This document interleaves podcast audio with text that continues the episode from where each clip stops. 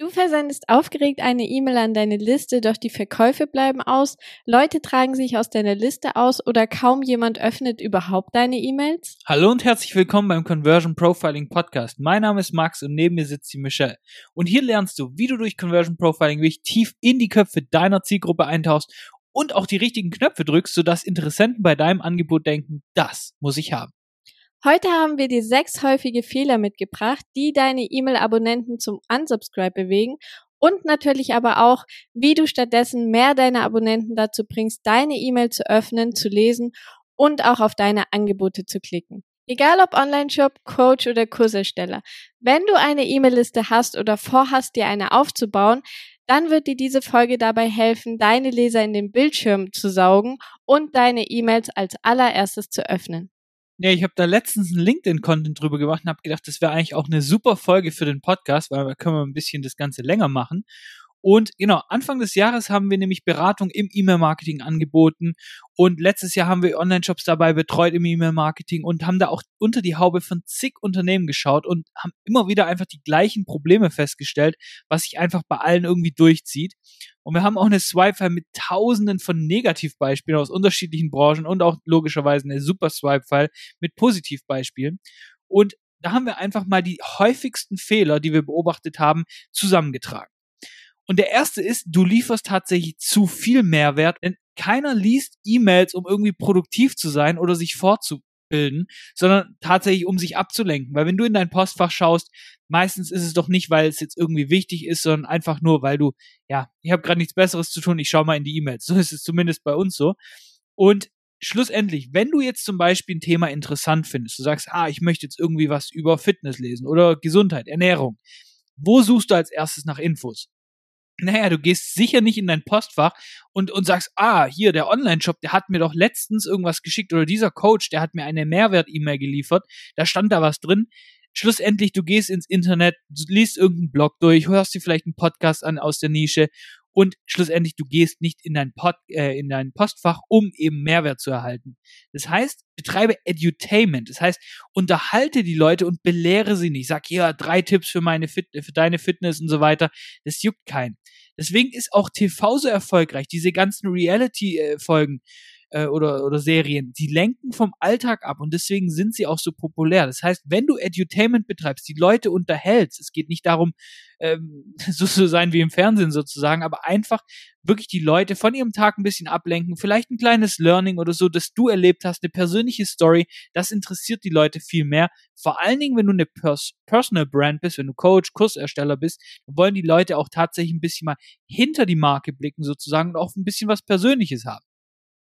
Der zweite Fehler ist, dass deine Betreffzeile wirklich einschläfernd ist und schon alles verrät. Weil die Headline ist wirklich das Wichtigste, weil sie entscheidet darüber, ob jemand deine E-Mail öffnet oder halt eben nicht.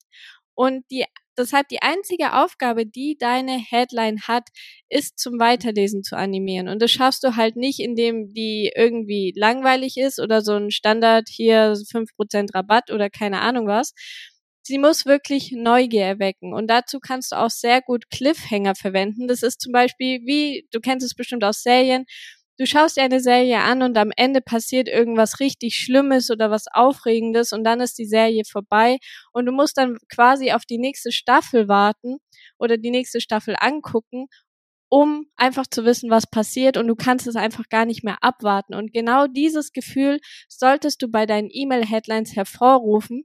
Erzähle deshalb immer nur die halbe Story und schau einfach mal, dass du deine Leser wirklich dazu animierst, auf die E-Mail zu klicken und zu lesen. Deshalb verrate nicht die ganze Geschichte in deiner Subject Line. Du findest sehr, sehr coole Beispiele oder sehr viele Content-Beiträge im Englischen und da kannst du dir auch ein bisschen was von den ihren Headlines angucken, weil die machen das immer sehr, sehr gut und kannst dir da sehr gute Inspiration holen. Ja, und der dritte Punkt ist, du sprichst zu viel über dich und dein Unternehmen. Und das mag ein bisschen äh, schmerzen als Unternehmer, wenn man das hört, aber keiner interessiert sich für deine Firmen-Events, für deinen Monatsticker, deine Qualität oder welche Auszeichnung du gewonnen hast, außer vielleicht dir selber. Und das ist tatsächlich ein bisschen schmerzhaft, aber es ist einfach so, dass die Menschen sich tatsächlich nur für sich selber interessieren. Wenn du also stattdessen über Probleme, die Wünsche, die Zukunft deiner Leser kommunizierst oder das darstellst in deinen E-Mails oder auch wie deine Produkte eben das Leben der Menschen besser machen, wie sie von einem ähm, unerwünschten Zustand, einem Problemzustand zu einem Zielzustand zum Beispiel kommen, dann hast du die Menschen gefangen sozusagen in, ihre, in deiner Aufmerksamkeit und die hängen an deinen Lippen. Deswegen sprich nicht so viel darüber, was, was jetzt äh, toll in deinem Unternehmen ist und äh, wie du dich da quasi, äh, wie deine Qualität ist und wie lange es dich gibt, weil das interessiert keinen. Deswegen sprich über die Menschen und wie du ihnen helfen kannst, ein besseres Leben zu führen. Und der vierte Punkt ist, du hast einfach gar keine klaren Handlungsaufforderungen. Weil viel zu oft sehen wir einfach Leute, die haben Angst, dass sie tatsächlich irgendwie den Leuten mal ein Angebot machen. Und die sind auf deiner E-Mail-Liste, sie sind ja interessiert an deinen Angeboten schlussendlich, aber dann, ja, ich möchte da irgendwie nicht verkäuferisch wirken, ich möchte auch nicht die Produkte von mir anbieten, weil ich möchte die Leute nicht vergraulen. Aber schlussendlich sind dann entweder nehmen sie gar keine Buttons oder sie haben irgendwie ganz, ganz klein den Text verlinkt, wo du es gar nicht siehst oder komplett überliest sozusagen. Naja, aber das bringt die Leute natürlich auch nicht, nicht zum Klicken, wenn ich das über, überlese.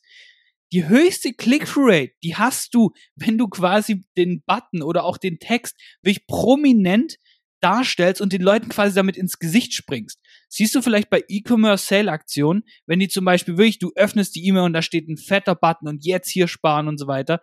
Du musst es, wenn du ein Coach bist, ein Kursersteller und so weiter, musst du das natürlich nicht so prominent machen. Aber es geht darum, wenn du ein Angebot hast, dann darfst du es zeigen und dann darfst du auch prominent darauf hin quasi verlinken, damit die Leute das auch sehen. Und du musst auch nicht überall irgendwelche Call to Actions reinmachen, darum geht's gar nicht.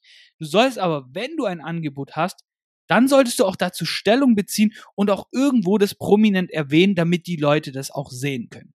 Der fünfte Fehler ist, dass du nur Verkaufs-E-Mails versendest oder tatsächlich nie Verkaufs-E-Mails versendest. Wir haben das tatsächlich sehr, sehr oft im E-Commerce-Bereich beobachtet, weil dort sind teilweise die Leute sehr faul, regelmäßig ihre E-Mails zu versenden. Also senden sie teilweise zum Beispiel nur Sale-E-Mails.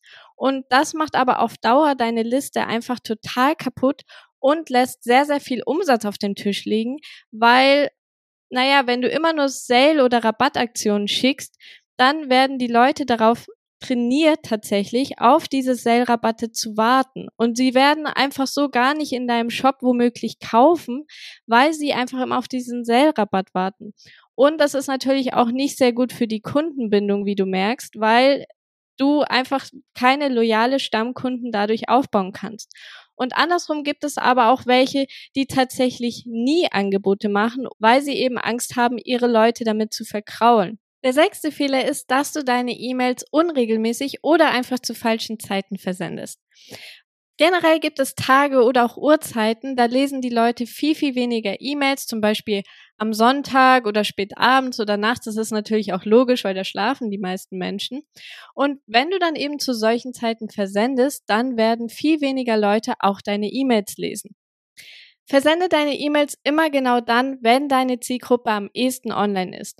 Du kannst da einfach, einfach mal verschiedene Sachen einfach austesten, was auch am besten ankommt, welche Uhrzeiten für dich am besten funktionieren, wann am meisten Engagement vorhanden ist.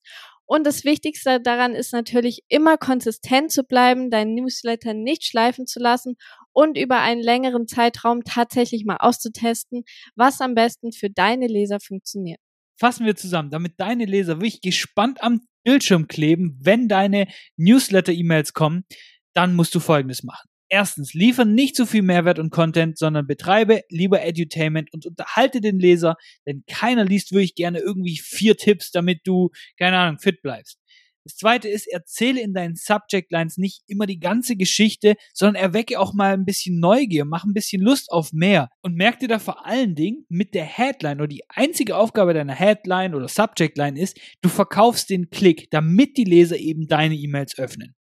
Das heißt, du musst nicht die ganze Geschichte verraten. Der dritte Punkt ist, sprich nicht darüber, auf welchem Event du warst, welche tollen Auszeichnungen du irgendwie an der Wand hängen hast oder deine Qualität, weil das interessiert keinen, sondern sprich darüber, wie deine Produkte wirklich das Leben deiner Interessenten besser machen und welche Probleme sie auch lösen. Der vierte Punkt ist, du musst nicht in jeder E-Mail Call to Actions einbauen, auf gar keinen Fall. Aber habe, wenn du ein Angebot hast, wenn du irgendwas verkaufen möchtest, habe dann auch wirklich keine Angst, klare und auch starke Handlungsaufforderungen zu verwenden, wenn du deine Produkte anbietest. Der fünfte Punkt ist, versende nicht nur Sales-E-Mails, aber mache deiner Liste regelmäßig Angebote. Der sechste Punkt ist, teste wirklich verschiedene Zeiten zum Versenden aus und schau wirklich, wann ist deine Zielgruppe am ehesten aktiv und wann reagiert sie zum Beispiel auch auf deine Newsletter am ehesten und versende dann deine E-Mails. Und der letzte Punkt ist, bleibe wirklich konsistent bei deinen E-Mails und lasse sie nicht schleifen, denn das ist auch schlussendlich dein größtes Asset, egal ob du einen Online-Shop hast, ob du Coach oder Kursersteller bist, weil deine E-Mail-Liste kann dir keiner wegnehmen, anders als deine Rankings bei Google oder dein Facebook-Ad-Account und so weiter. So, das war's auch schon wieder mit dieser Folge. Ganz, ganz wichtig, wenn dir der Podcast gefällt, dann lass uns sehr gerne eine Bewertung da. Und damit hören wir uns in der nächsten Folge. Mach's gut.